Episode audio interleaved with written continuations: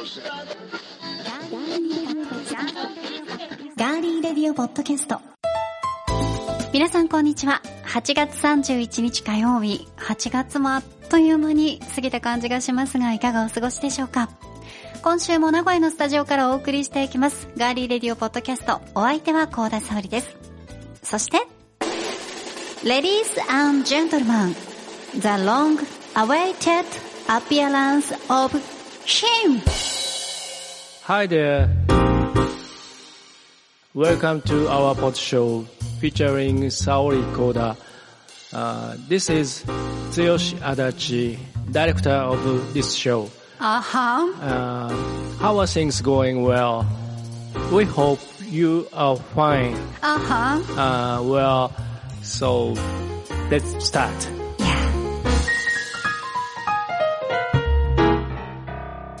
はい、ということで、つよしどの登場です。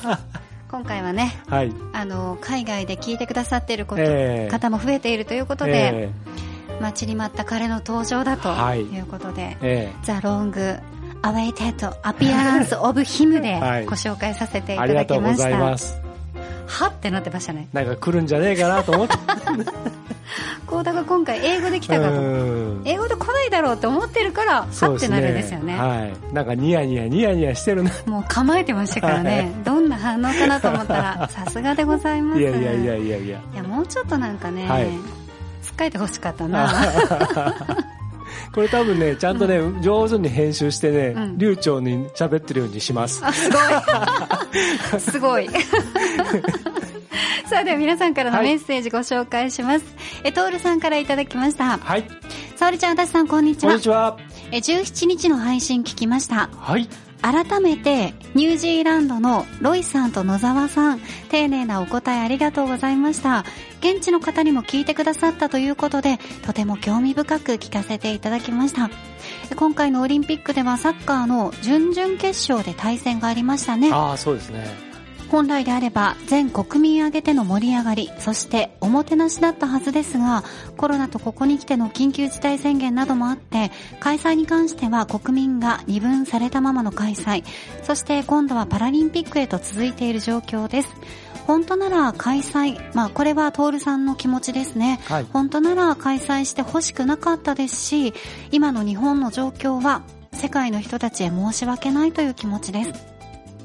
パラリンピックはこれまでは結果や競技をダイジェストで伝えていた程度で、競技に関しては具体的にはわからない部分が多かったので、競技の中身を知る意味で、ものすごく複雑な気持ちですが、競技はいくつか見ていこうと考えていますといただきました。ありがとうございます。ねえ、ロイさんと、うん。えー野沢 CEO が、ええ。ね、向こうのうん。オリンピック、どういうふうに見られているんですか、はい。っていうトールさんのね、質問に答えていただきまして、ね、いろんな話してくださいましたが、はい。やっぱりトールさんみたいな方もいらっしゃいますし、一生懸命応援できるものは応援しようという、私たちみたいなね、はい考えもありますし、これはやっぱり一つにまとまることはないんですよ。ねうん。いいんです。何がいろいろあってね。そうそうそうそう。みんながいろいろと考えていくというのがね、うんやはり大事だと思いましたし、うんうん本当にね、まあ、貴重な意見ありがとうございはいまし。た。あの、トールさん、ぜひ、あの、ロイさんのツイートの中で、えっと、番組で紹介したのは2つの、あの、質問とその答えでしたけど、えー他にあと2つ、えー書いてくださってたりするので、そっちもよかったらね、ちょっと、あの、見て、見てもらえるといいなと思います。はい、ありがとうございました。はいそして、めぐころさんからです。ありがとうございます。高田沙織様、ディレクター足立様、こんにちはこ。んにちは。今日車移動中にガリレディの最新回聞かせてもらいました。バイト終わりで疲れてたんですが、お二人さんのトークで心も癒され、元気をもらいました。ありがとうございます。また、ガリレディをリピートして聞きますね、といただいていまいす。つもね、めぐころさんガリレディオって書いてくれるんですけど、かわいい。ありがとうございます。はいそして、めぐころさんといえば、月一のベントマンで お昼ご飯のレポートしてくださってます。え行きましょうえ。はい、お願いします。はい。メグコロさんの月一ベントマンデー。はい今回は、サバ味噌幕の内でございます。おーそして、明太ご飯バージョンにてオーダーされました。おありがとうございますありがと。うございます。お弁当の感想です。うん。味噌風味のサバがとっても美味しかったですが、サバの竜田揚げもつけて欲しかったな 今回もはい明太子ご飯明太ご飯は普通サイズにしました、うん。来月からグランドメニューが変わるみたいなので楽しみです。秋が訪れるのでベントマンの松茸ご飯食べてみたいなといただいてますありがとうございまありすが。とうございます、うん。このね、めぐころさんのね、月一の、こう、ベントマンのあの、食レポをはい、すごい楽しみにしてんの、私。そう、それで、ええあ、これを食べてみようかなとかいう、ね、ね思いますもんね。うん思いますうん、そうなんですよ。竜田揚げお好きなんですね。お好きなんですね。ぜひ、そちらもね、えーはい。竜田揚げ自体はう、ん。あるのかな、どうかな、ねえうん。でも、ねあのね、幸田さんのあの、えっ、と、貝尽くし弁当の時は、あの、アジのね、はい竜田揚げが入ってましたよね。入ってました。うん。抜群に美味しかったです。はい。うん。だからこれあの、メンコロさんはあの、幕の内バージョンでしたけど、はいあの、サバ味噌丼っていうのもありますからね。うん、海苔が敷いてあってはいね。はいはい。ぜひいろいろまた、あの、食レポ、うん。秋の限定メニューもし召し上がったら、ぜひ教えてください。はい、お待ちしております。はい。あ、そう。ベントマンといえばね、あの、一つね、えっ、と、ニュースが届いててね、はい。あのーベントマンの原店というところ、前ああの、ミクストランでもね、うんちょっとご紹介したことがあったじそれこゃないですか。そめぐころさんとかトールさんがお近いそうそう、ですよね。うんあうんのー御用達の、はい。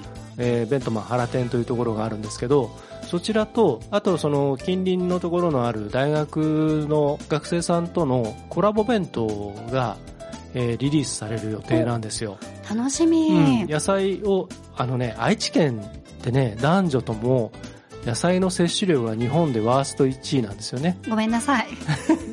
肉と魚ええ。大好きなんではい。ごめんなさい。で、それを、カゴメさんとかがね、一生懸命今、野菜を取るようにっていういろんなキャンペーンもやってたりするんですけど、あのーまあ、それに、まあ、関連してというか、あの、野菜をとにかく、あの、取ってもらおうというコンセプトで、学生さんと、その栄養士関係の、あれかな、あの、学部なのかな、そこと、ベントマンハラ店とのコラボのお弁当が発売される予定ですので、ええあの、ちょっとそれ楽しみにしていただきたいと思います。はい。さあ、番組へのメッセージは、今聞いてくださっています、ガーリーレディオポッドキャストのページにメッセージフォームがあります。そちらから送っていただくか、番組のツイッターもありますので、ぜひ皆さんフォローしていただいて、そこから送っていただいても OK です。皆さんからのメッセージ、お待ちしています。それでは今回も最後までお付き合いよろしくお願いします。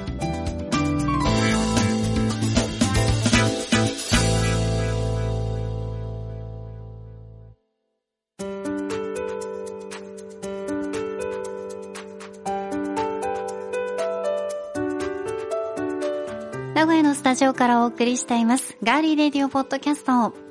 さて、今年の夏、まあ8月も今日で終わりということなんですが、はい。8月、もしくは7月、8月、うん。2021年の夏をはいちょ。っと振り返って、うん。この時間は行こうかなと思います。なるほど。まあ、個人的なことでも大丈夫ですので、まあはい二人の今年の夏、ちょっと振り返っていきますか。はい。まずは、先行。足立剛。言えたはい言えた言えた言えた。どうしてもね、最近なんか、あ足立剛が足立剛になったりとか、うんうん名前がね、はい。今更なんだけど、え言いにくいよね。え 大きなお世話だ。ちょっと、ちょっと言いにくいなって思うんだって、はい本当に。ああ、なるほど。やだやだ。でも言えたからいいの。まあ、やだって言われてしょうがないですよね。はい。じゃあ、わかりまし殿、はい。夏を振り返っていただけますか？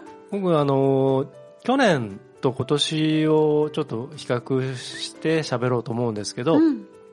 去年は、あのーなんていうのかな、まだこの夏を乗り越えれば、まだもうちょっとなんとかなるかなとか、春先からずっとその、まあ、プライベートなことでもいろいろあったりとかしたので、去年は本当に、え前半なかなかこう、心が、あの、いろいろね、辛い状況の中で、しかも仕事がどんどんなくなってって、どうなっちゃうんだろうっていうね、あの感じだったのが、あの、まあ、一山越えて、夏を迎えた時に、まあ、自分のその映画作品を公開するきっかけ、あの、チャンスも恵まれたりとかして、割と7月8月はちょっとこう心が穏やかになってたんですよね。うん。うん、でたまあ新しい楽しみというか出会いもいろいろあったりとかでまたこのガリレーポッドキャスト再開っていう話をねちょうど岡田さんと7月8月いろいろしていた時期でもあったので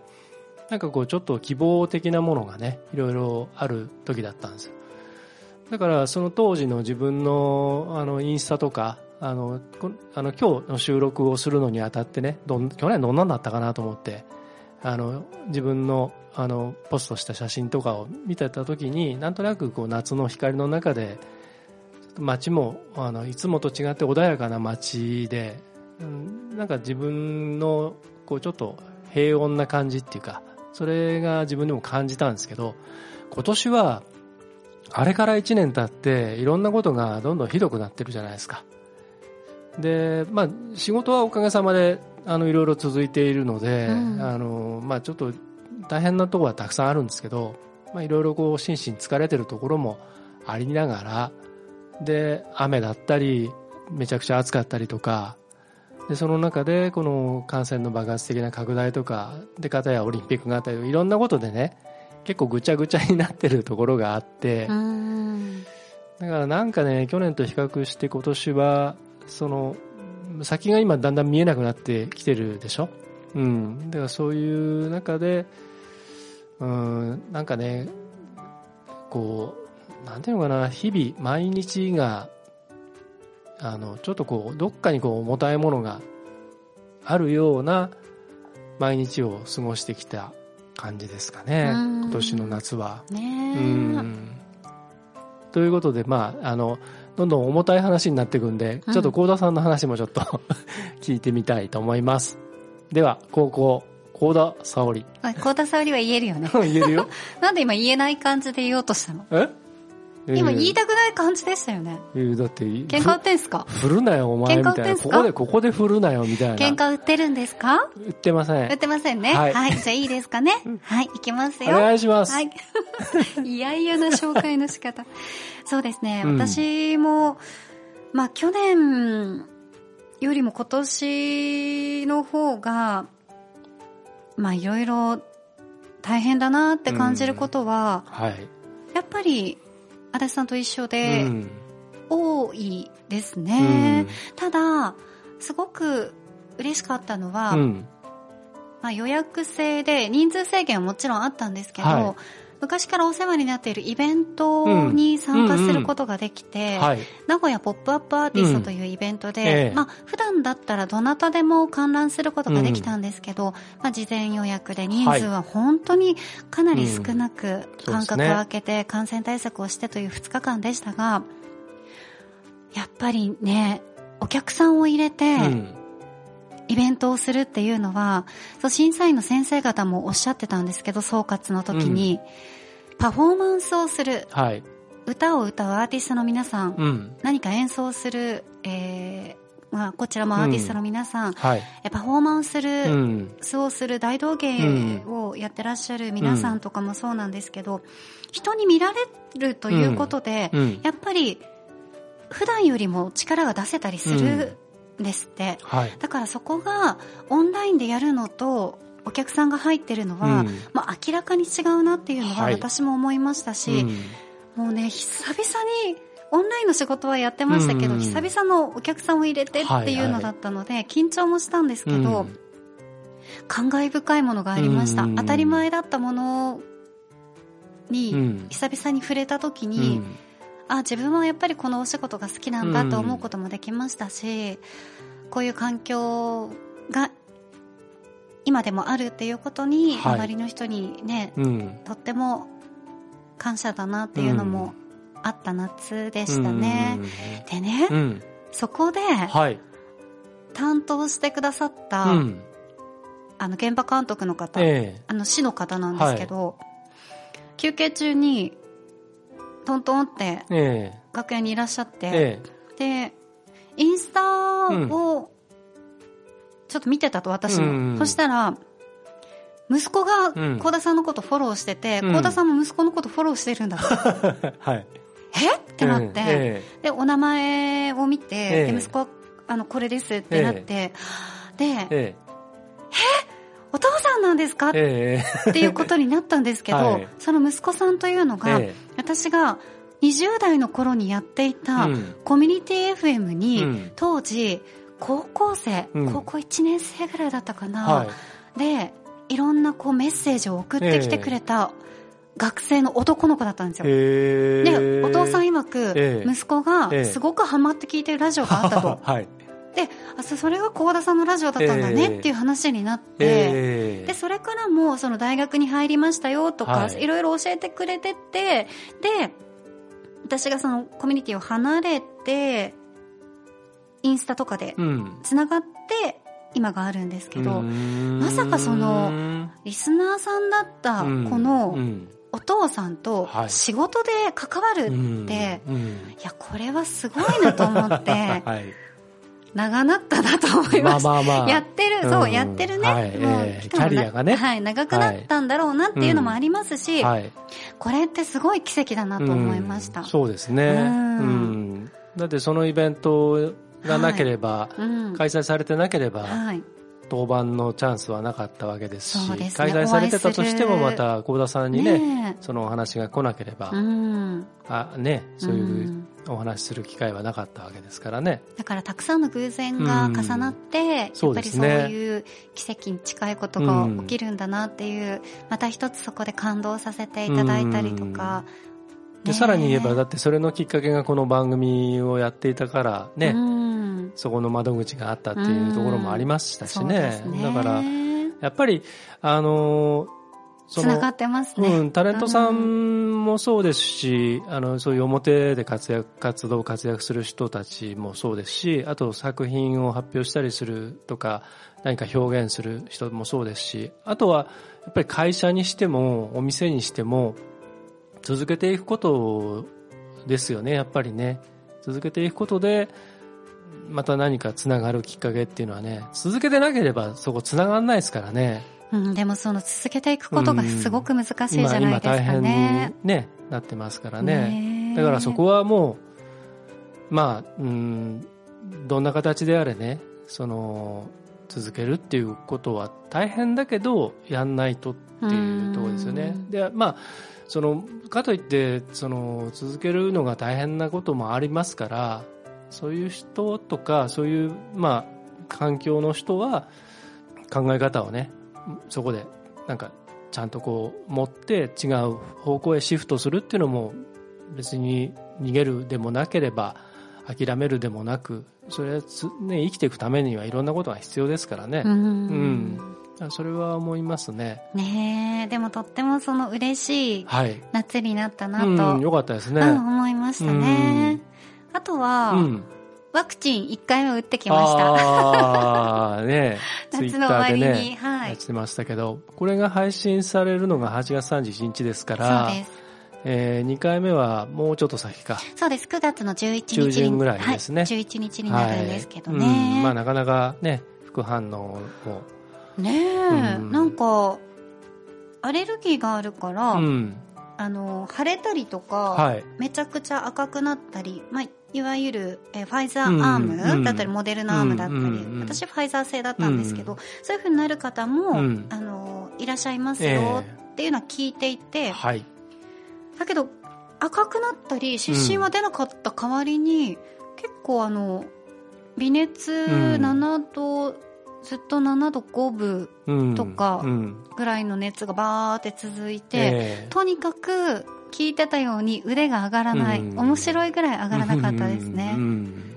で私が1回目受けて、うん。まだ今からこれから受ける方にお伝えしたいのは、えまあ、受ける受けないはあのご自身の判断になってくるので、えはい。ただ打ったその日と次の日はやっぱりそんなにあの何もせずにうん。安静になさっていた方が、まあ、お家の中で動き回るぐらい、何か家事をやったり、はい。読書をしたりとかご飯を食べたりとかそれぐらいであまり激しめなね運動とかはしない方がいいなということを思いましたはい。はいそんな夏ですわかりました。はいうん。まあ、とにもかくにも、ガーリーレディオポッドキャスト再開1周年は来週です。ああ早いですねはい。なんかやるの？なんかやる、やります？えっ、と、その収録はこの先ですので、はい。またそれはちょっといろいろ相談しましょうか。そうですうね。ん、9月のね、あれ6日だったっけ？あ、じゃあ9月8日だったかな？うん。去年のお再開、6年ぶりに再開したのの1回目が。うん。で、今年がね、えーカレンダーの関係で1日ずれて、9月7日の火曜日なんですよねあ。ら。うん。うんうん。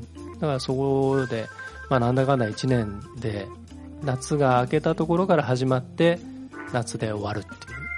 終わるっていうかね、1年が。うん。うん、こんな感じですね。で、その前、だって 6, 6年前に、あの、その、まあ6年間ブランクがあるじゃないですか。でその時も9月で1回終わってるんですよね。そうだったっけ？そうそうそう。あ9月なんですよ。そっか9月の中旬で、えっ、と、で、まあそその後、幸田さんがね、あの、局のお仕事が始まったりとかいろいろして僕も忙しくなっちゃったんで、はいで、ちょっと休止しますよってなってうん、で、だから再開したのがちょうど9月なんですよ、両方。そっか、うんへえ。め巡り合わせってやっぱそういうところにもあるんでしょうね。どうでしょうね。そこはわかんないですけど、うんまああるかもしれないですうんね。へえそう。だから9月はやっぱり幸田さんの誕生月なんで、はい。そういう、そういう毎年月なんですよ。夏の、夏の疲れがどっと出る月なんですけどね。そういう月なんですよ、だから9月は。あなるほどね。はい、そう思って生きていきましょう。はい、そうですね。は はいい。さあ、皆さんにとって2021年、今年の夏はどうだったでしょうか？では、ここで一曲お送りします。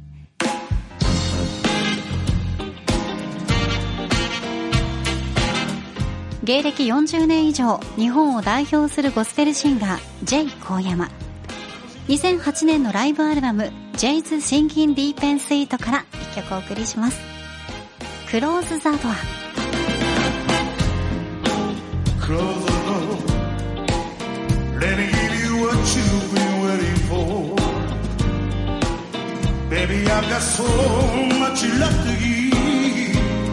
I wanna give you all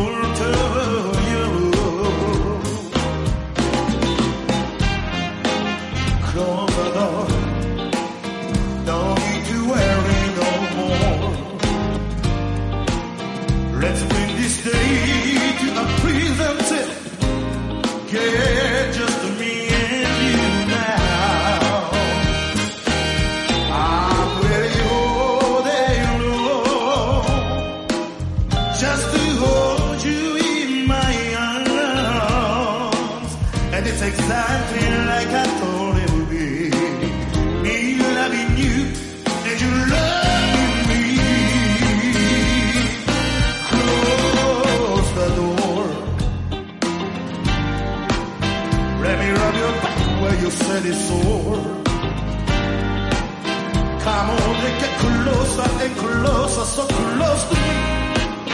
Let's get lost in each other.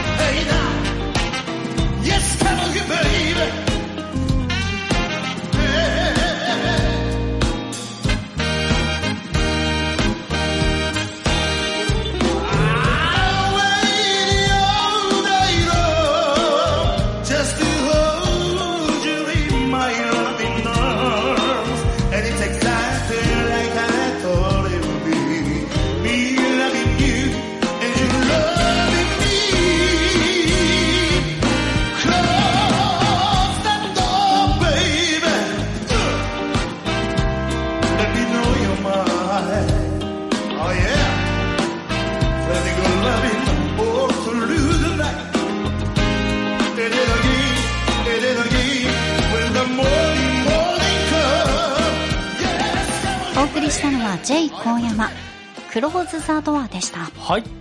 J. 高山さんはどういった方なんでしょうか、あのーすごくね、キャリア豊富で、40年以上の芸歴をお持ちなんですもんはい。ね。17歳でプロデビューして、17歳、うん、でニューヨークのアポロシアターってあるんですけど、はい、わかります。はい。あそこであのオープンマイクみたいな、はいはいはいはいそういうコンテストがあってねでそこであの、え東洋人で初めてグランプリ獲得したのが彼なんですよええ僕もあのアポロシアター見に行ったことあるんですけど、はいあそこ本当に素晴らしい場所で。でその後ねポンキキズ21のレギュラー番組とレギュラー出演とかね、はい。あとあの TBS 系の時代劇ドラマで大江戸をかけるあれのオープニングエンディングとか担当してたりとかへね。ーあとアルバムにはね、久保田敏信さんとか谷村新司さんとかから楽曲提供を受けてたりとかね、すごくね、あの、そのプロアマ問わずいろんな人たちからそのリスペクトされていたりとか信仰がある。すごい人柄もねものすごい面白い人でね。であのゴスペラーズとかスクーポンサンパリとかいろんな人たちとも共演してたり。うん。であのえっ、とまあ前もねあのフレディっていうソウルシンガーを紹介した時に、まあ、僕の友達のソウルバーをやってる友人がいてでその彼のお店のそのライブイベントにジェイコ山さんをゲストで呼んだ時があってその時にそのイベントのコーディネートとか、えー、と音響関係のこととか実は僕ちょっとやらせてもらってそこでお会いしてもう本当に素晴らしいです、うん、ライブも人柄も。でもう一つ面白いエピソードがね先週焼肉の話したじゃないですか。はいはいはい。このガリレジでそうそう先週ううん。ん、このガリレジでね。はい。で、このね、ジェイコ大山さんね、焼肉がもう好きで、で、そのタレをね、ご自分でね、レシピを作ってね、あの、えー発売したところ、そのライブの会場とかで、物販のとところとかでね、売ってるんですよ。えー、でそれが焼肉のタレが、うん。でそれがね、大好評で、はい。大評判で、はい。で、売った方がいいんじゃないかってなって、オンラインで売ろうかみたいな感じになってね、で僕もそれ、そのイベントの時に買ったんですけどね、ほんとうまい。へー。でそんな話もありましたと。ぜひこのライブアルバム、えーリンク貼っとくんでね、ぜひ聴いてください。はい、私はちょっと焼肉のタレチェックしてみたいと思います。続いては今回の気になるニュース。私高田が今気になっているニュースをご紹介します。それではニュースセンター高田さんお願いします。はい、お伝えします。環境省と経済産業省は、プラスチックごみの削減を目的とした新しい法律に基づき、スプーンや歯ブラシなど、使い捨てプラ製品12品目の提供削減を事業者に求める方針を固めました。事業者は有料化や受け取り自体者へのポイント還元などから具体策を選ぶことになります。この法律の施行は来年4月1日の予定です。以上ニュースをお伝えしました。ありがとうございました。では、ここからは、今週プラスチックゴミって何曜日だっけのコーナーをお送りします。えっ、と、プラスチックゴミの捨てる日は、覚えてないんだったらいいっすよ。燃えるゴミは火曜日と、はい。違うんですよ、もうほら、マンション。最近ね。そう、マンションってさ、うん。うん。ここまあまあ、とそうですね。こことここに置いててくださいって、はい、そうですね。なってるでしょ？ええなってます、最近ね、またね、いろいろ名古屋も変わってうんきてそうなんでね、すよ。これとこれは一緒でいいけど、うん。これはダメとかね、とかそう、なってきましたもんね。なってきた。あの、資源ゴミのなって扱いがきました、なっね。てきました。まあ、プラスチックゴミってなかなかうんね、厄介な問題ですよね。ねえ。はい。で、今回、うん先ほどのニュースでご紹介した使い捨てプラスチック製品12品目、はい。ご紹介してまいります。はい。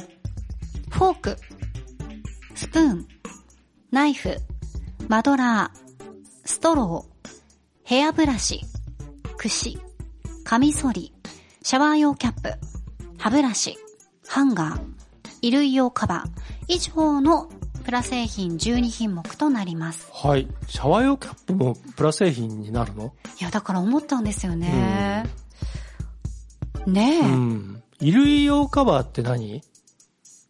衣類用カバーってあの、かけてあるカバーでしょうん？あるっけ、そんなの。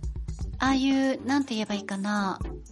あのー、あ、あれか。あの、クリーニングとかクリーニングとに出した時にそう。カバーが、あれも衣類用カバー。なるほど、なるほど。うん、なのかなって思いますね。はいはい。これまで無料で提供されていたこのプラ製品の多くが影響を受けることになりそうです。うんまあ、。来年の春からではありますが、はい。なので、コンビニでお弁当を購入した際に、うんスプーンを無料で受け取れなくなったり、うんホテルの客室に歯ブラシが常備されず、希望者だけに提供されたり、はいといったことが、まあ、現在、想定されているということです。うん。なるほどうね。ん。あの、ホテルもいろんなチェーンがあるじゃないですか。ありますね。で、東横インとかだと、あの、フロントで、えっ、と、もう寝巻きすら、あの、なんていうの？あの、ガラスケースみたいに入ってて、うん。要するに部屋に置いてなくて、うん。必要な人はここから自分のサイズのものを持ってってください。あそう、私、別のところでも、東京から来たホテル、うんうん全部それでした。ですよね。うん、フロントのとこに置いてありました。だから要は、その何でもかんでも部屋にサニタリーとかのアメニティとかいろんなものと一式置いてあったのが今までね、当たり前としてあったものが、あの、必要なものだけ置いて、うん。でそうすれば、そのね、お置いてあると使ってなくても結局そのクリーニングとかそういったのに今までは多分ポイポイポイポイ出してたと思うんですよね。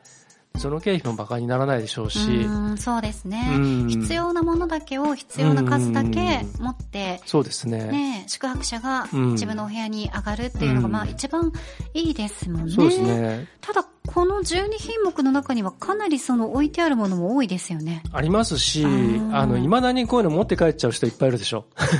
そっか あの、なんかね、うん。あの、で、持って帰ったからといってそれ使ってるかっていうと多分そんな使ってないんじゃないかなっていうま気がするんですよね。帰っても全然ね、うんいいんですけど、うん使うものと使わないものありますよね。うんねちっちゃい頃に親戚のおじさんのお家、福岡のおじさんのお家遊びにうん。行った時に、うん。なんか、あの、そういうカゴがあった気がします。ああ、持ってきちゃったもの入れ？いや、あの、そういう、ほ出張とかで、ああ、コレクションみたいになってんの？うん。で、いっぱい置いてあって、多分それをま あーはいはいた、ね、使ったりとか、そう。ん出張行く。自分が今度出かけるときそうですそうにです、歯ブラシをあ、そこから持ってったりとかねそ。うそうそうそう。うん。その記憶が頭の片隅にうっすら、はいはい。今思い出しましたけどはね。い。で、旅館とかさ、うんホテルのさ、うん歯ブラシってさ、あの、昔って、あの、ブラシのところに最初からなんか粉みたいな、うん。その何、歯磨き粉歯磨き粉みたいなのうんがちょっとつついてるやつとかね、うんあって、で、プラスチッ今クやほとんど見ないですけどね。ふにゃふにゃのねうん。今だってちっちゃいチューブでしょ？あはいの、大体ね。私の時は大体もうちっちゃいチューブですよ。まあ、お若いですからね。はい。すんごいトゲがありますよね。ないないない。やめてもらっていいですか？足蹴るの、本当に。え？ないないって言いながら足蹴るのやめてもらっていいですか？ね、これね、ソーシャルディスタンス的に結構距離取ったところで今僕たち収録してますから、僕そうですよ。そんな長くないですし。いやいや、結構長めですごい。痛いんですけど、やめてもらっていいですか、本当。今大事なプラスチック製品のその、うん。ね、そうですよ。削減のはい。お話をしてるところなので、はい。昔の歯ブラシの話はいいんですよ、どうでも。そうなの？ね。うん。でも、櫛とかん、あ、へヘアブラシと櫛ってどう違うんだっけ？だから、櫛は普通のコームってやつです。あの、こう、あの、うん、細い細い、っていうか薄いっていうかね。あはいはい。ブラシは、うん、ブラシの。タイプというかねななってるものですね。ああ、どっちも置いてあるとこありますね、あります、あります。はい。まあ大体この辺のものは普通に今までね、うんあの、ホテルの、あの、洗面のところにずらっと並んでたものばっかりですよね。はい。まあ、あとマドラーとかストローとか、まあ、スフォーク、スプーンとかナイフとかね、この辺はまあ、そういうコンビニとかね、うんあと、おレストランでお持ち帰りとか。ううん。んまあ、まあ、そういう、あれですけど、だから、その、なんでしょうね、あの、マイマイ箸というか、はいあマイスプーンだったりとか、それを今後はね、やっぱり持ち歩かないと、いけなくなりますね。はい。まあそんな、まあそれを、最初は不便かもしれないですけど、でもこれ、うん、なくしていかないとね、もう今ですら、もうキャパオーバーになってるうん。ので、ゴミ的にね、うん、今後のことを考えていくと。まあ CD がなくなっていくのはもう、それはもうしょうがなかったなという感じですもんね。あれは燃やせないしね。寂しいですけどね。まあ寂しいですけど、それはもうしょうがないですよね。ねえうんはい。ということで、はい今回の気になるニュースは、プラ製品12品目の提供削減へについてお伝えしました。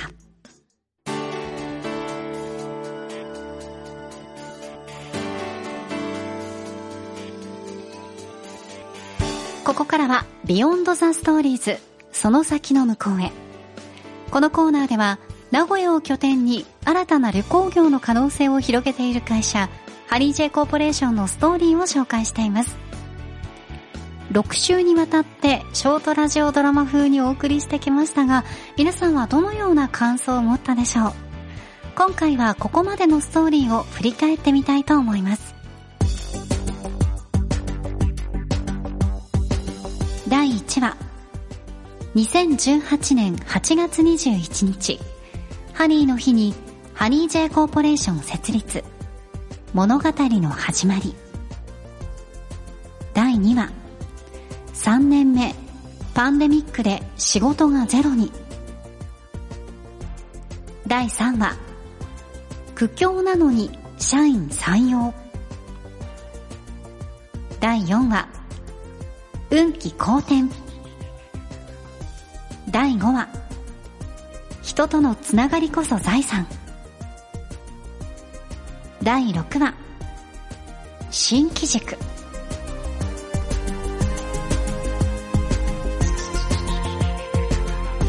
既成概念と枠にとらわれない自由な発想で苦境を打開したハニー J コーポレーション。ウィズコロナの世界の観光や旅行。ビジネスと今後どのようなシーンを作り上げていくのか期待とともに応援して見守っていきたいと思います。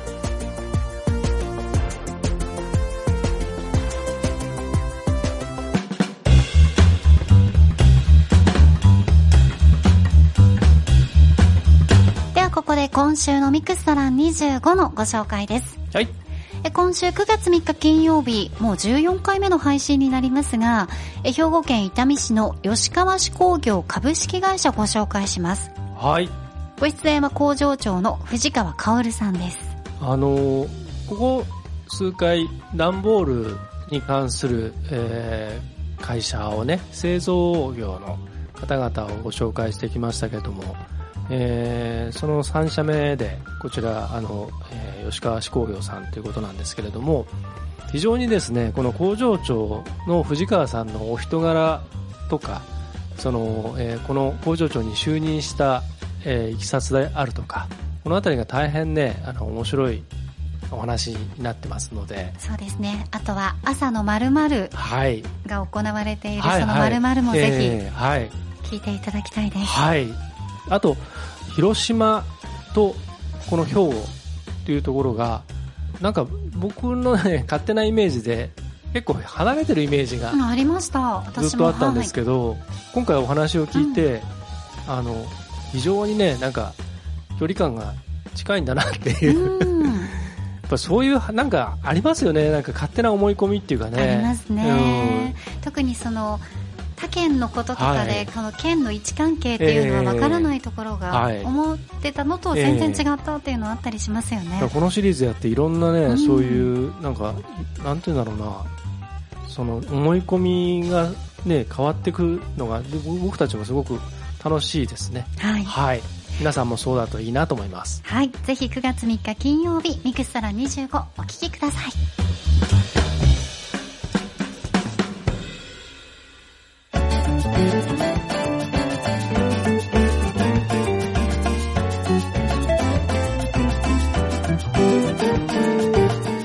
タジオからお送りしてきましたガーリーレディオポッドキャストエンディングのお時間です。はい。いただいているメッセージご紹介します。エルニーさんから8月17日の回を聞いていただきました。はい。ぬるめと変換したら、熱いのね、うん厚め、うん。厚めと出たので入力してツイートしたら、自分のメールが厚めの水風呂と紹介されて思わずびっくりしつつ、我が家で水風呂に浸りながら、はい。ハッシュタグ、ガーリーレディオポッドキャスト、ハッシュタグ、ガリレディオ聞く休日のひとときなりといただいてます。ありがとうございます。ごめん、エルニー。失礼いたしました。確かに厚めとぬるめ、漢字が一緒なんだもんうね。ん。まあ、その暑い場合、うんこの場合の暑いっていうのはまた違う字になりますが僕も聞いてて別に違和感なかったんで普通にううんうんって言ってましたけど。すいません、本当に。これからはあの、はいひら、ひらがなか、ええルビ打ちで、はいはい。よろしくお願いします。あとエルニーさんあれらしいですよ。あの、焼肉の会先週の。はいはいはい。あれ聞いて、うんね久しぶりに北海道帰ってね、ジンギスカン食べたいなっていう。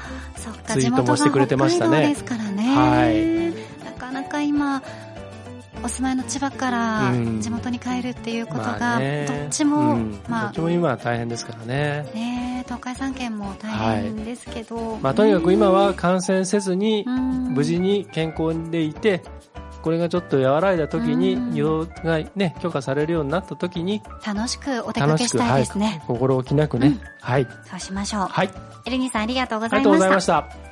そして YouTube からいただいたのは、はいこれも8月17日の配信会を聞いて、メッセージくださいましたゴンベイさんです。ありがとうございありがとうます。ございます。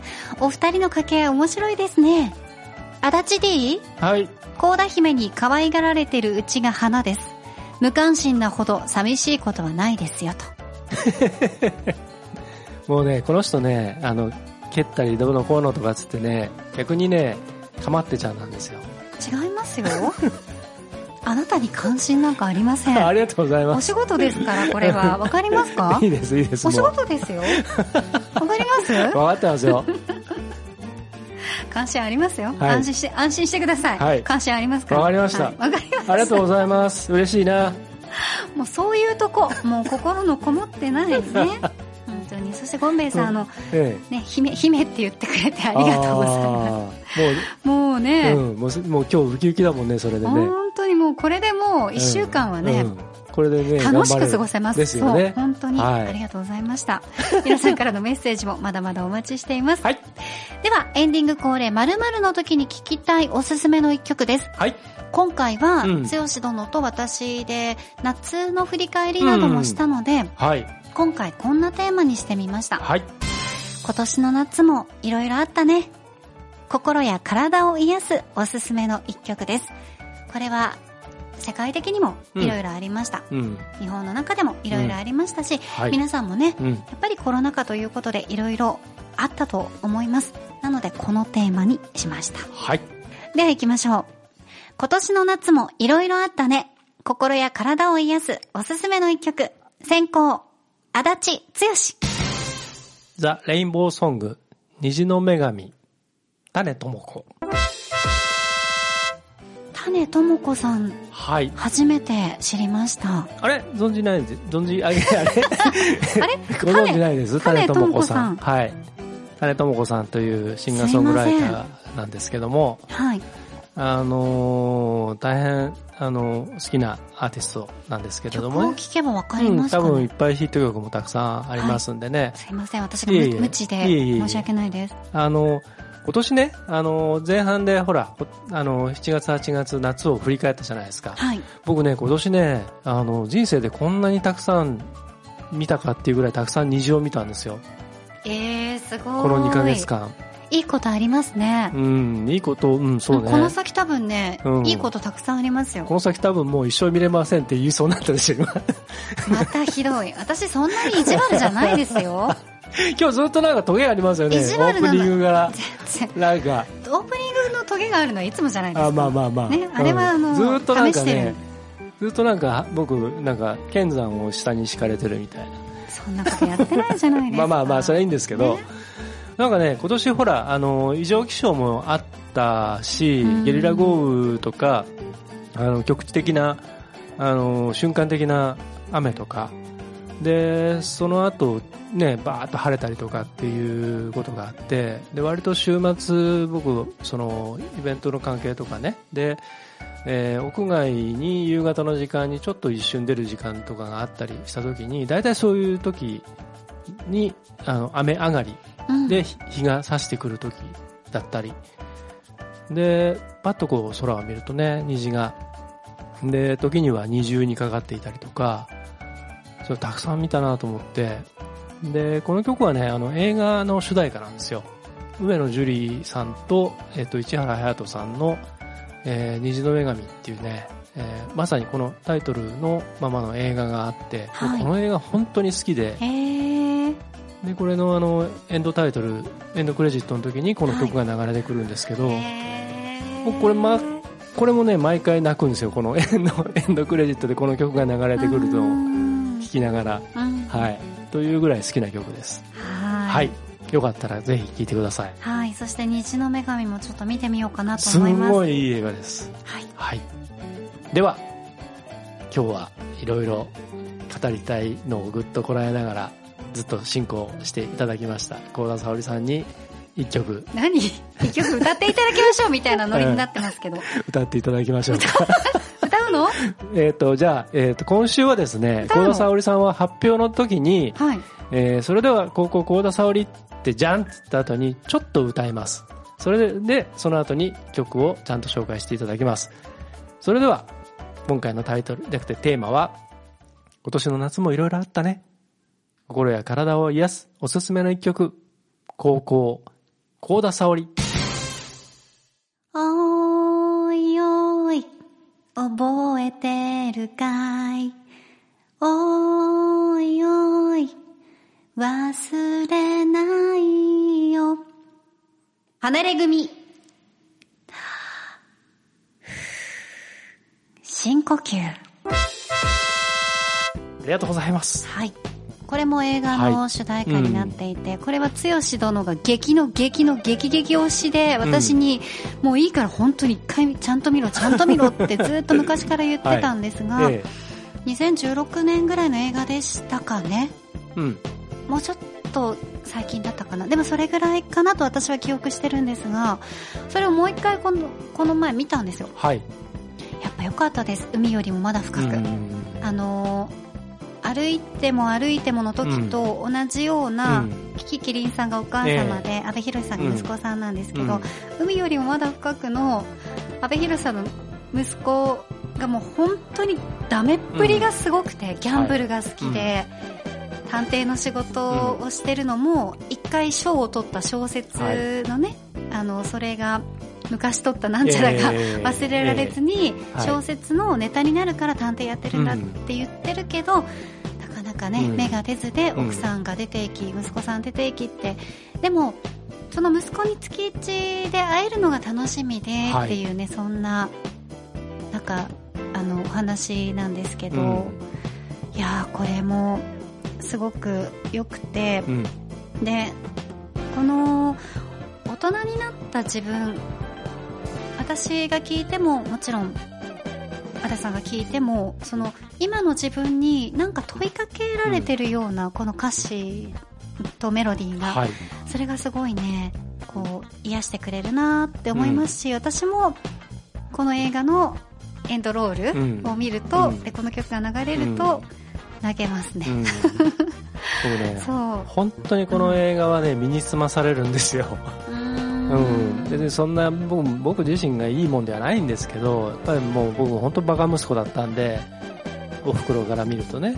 でそれを常におふくろがいろいろかばってくれたりとか守ってくれたりとか、うん、だから映画館で見てる時はもう本当にねなんかねもういろいろこう辛くてね。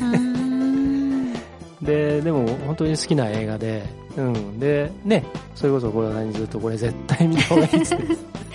そうこれをね、うん。あの映画館で私見ることができなかったので、えーはい。もう絶対見た方がいいよと言われて、はい、えーもう定期的に見たくなるような、はい。そんな映画です、えータイトル通り、まあ、心や体癒したい時は深呼吸、そうですね。ね。はい。立ち止まって。この歌もね、本当にいい歌で本当に最高ですね、ですから今回はあのぜひ皆さん、あの曲この2曲と、えープラスえープラス映画を2本。はい、はい、ぜひ皆さんいろんな今手段がありますんで。そうですね。ぜひ見てください。はい。私は Amazon プライムで見ました。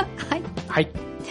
さあ、今週も最後までお付き合いいただきまして、どうもありがとうございました。今週はよう喋りましたね。ああそうね、ううんんたっぷりトークスペシャルでしたね。本当ですね。まあ、はい。8月も最後ですから、えええええ来月えははい新しいはい足立剛を見せてくれるっていう、まあ幸田沙織もなんかすすごくなんかグイグイ来てますよね今どういうこと？ぐいぐい来てる？顔が怖いってこと？うんうんじゃないわ。うんじゃないわ。顔はもともとこういう作りなの。いつも言ってるけど。可愛いって言ってるじゃないですかいつも。いや、怖いとかさ、はい。もうやめてもらっていいですか、最後にね、本当に。もう来週1周年ですよ。そうなんです。しっかりしてくださいよ。うん。新足立剛になるって今年言ったでしょ、うんなってるじゃないですかもう。なりましたよね確かにね。はい。なんかいろいろ落ち着きましたよね。痩せましたしね。うん痩せた本当にね。うんちょっと精悍な感じになってきあたでしょ？なってきた。なんかシュッとしましたもんね。うん肌の調子も、あ、何？シュッと強し。は？シャンと沙織っていうのがある。あ、シャンと沙織はありますけど、シュッと強しに関しては、あの、許可出てませんので。はい。また来週、はいね、いろいろと、はい。ちゃんとしてください。ありがとうございますはいありがとうございます。よろしくお願いしますね。はい。8月も皆さん聞いてくださいましてありがとうございました。